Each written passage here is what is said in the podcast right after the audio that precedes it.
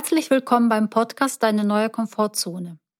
Ich heiße Dana Jankewitsch, ich bin Coach und Trainerin für alle, die sich persönlich entwickeln wollen. Das Thema heute ist Ratschläge, die mehr nutzen als schaden.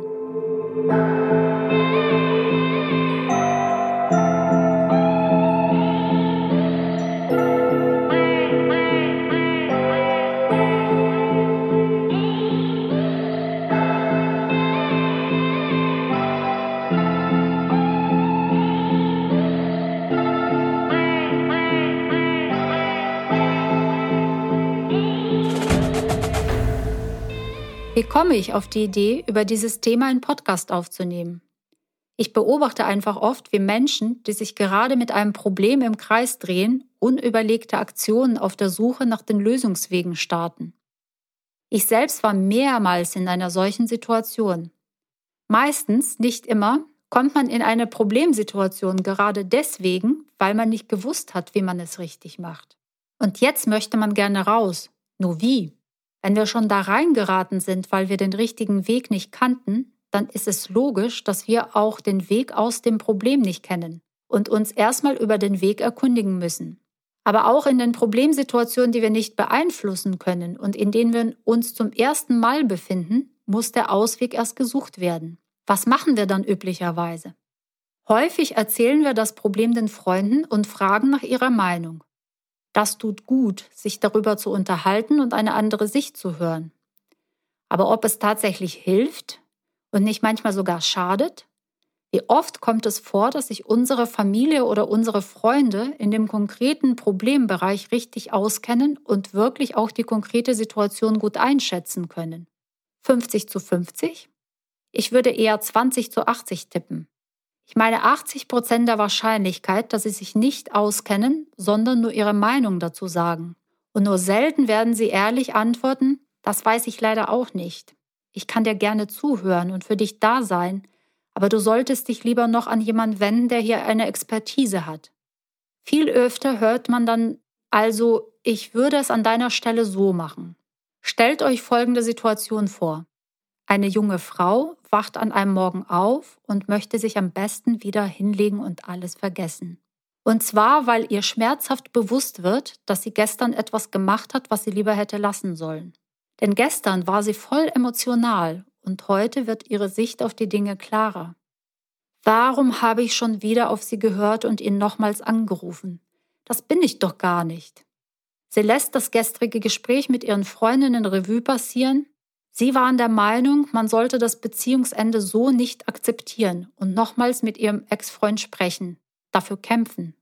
Sie wissen es ja auch nicht besser und sagen bloß das, was ihnen gerade einfällt. Wenn ich nur jemanden fragen könnte, der sich mit solchen Situationen auskennt. Kommen euch solche inneren Dialoge bekannt vor? Es waren gut gemeinte Ratschläge, aber leider daneben. Sie haben die Situation sogar verschlimmert.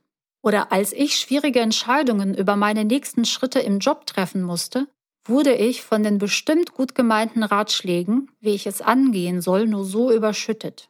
Zum Teil von den Menschen, die überhaupt nie oder nie in Deutschland gearbeitet haben. Jedenfalls hatten sie so richtig null Ahnung, wovon sie sprechen. Es gab sogar Menschen, die beleidigt waren, dass ich ihre Ratschläge nicht hören und berücksichtigen wollte. Klingt unglaublich, ist aber die Realität.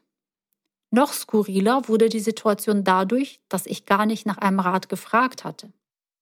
Na gut, man kann es wirklich auf sehr viele Bereiche im Leben übertragen. Die Finanzen, die Beziehung, die Gesundheit, die Ernährung, der Beruf.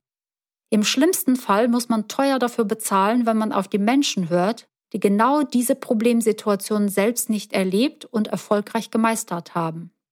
Man kann sich als Selbstständiger bei dem Thema erfolgreiche Selbstständigkeit nicht von einem Angestellten beraten lassen, der noch nie in der Selbstständigkeit tätig war. Wenn man sich noch nie mit dem Immobilienmarkt beschäftigt hat, kann man keine Tipps dazu geben, was man am besten mit einem Haus oder einer Wohnung macht, wenn man das Geld benötigt. Ein anderer Weg, nach einer Lösung zu suchen, ist das Internet. Da gibt es wirklich sehr viele hilfreiche Informationen und man kann und sollte sich dort gut informieren. Allerdings, wenn es sich um ein Thema handelt, wo man eine individuelle Lösung braucht, hat das Internet seine Grenzen und man muss gut filtern können. Der sicherste Weg zu einer guten Lösung ist ein Weg von jemandem zu lernen, der diese drei Kriterien erfüllt. Dann wird nämlich ein Ratschlag oder Wissen zum Segen und nicht zum Fluch. Das erste Kriterium achtet darauf, dass die ratende Person sich in dem Bereich gut auskennt und ganz wichtig, dort selbst auch erfolgreich ist. Das zweite Kriterium, die Person soll vor allem für euch selbst eine Autorität sein.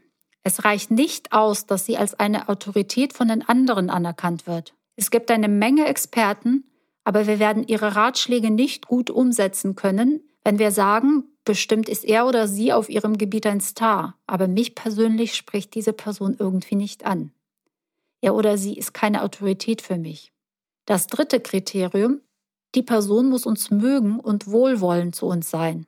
Denn wenn wir einen Experten haben, der dazu auch unseren Respekt verdient, wird sein Ratschlag trotzdem nicht funktionieren, wenn er oder sie keine Sympathie für uns empfindet und uns nicht das Beste wünscht.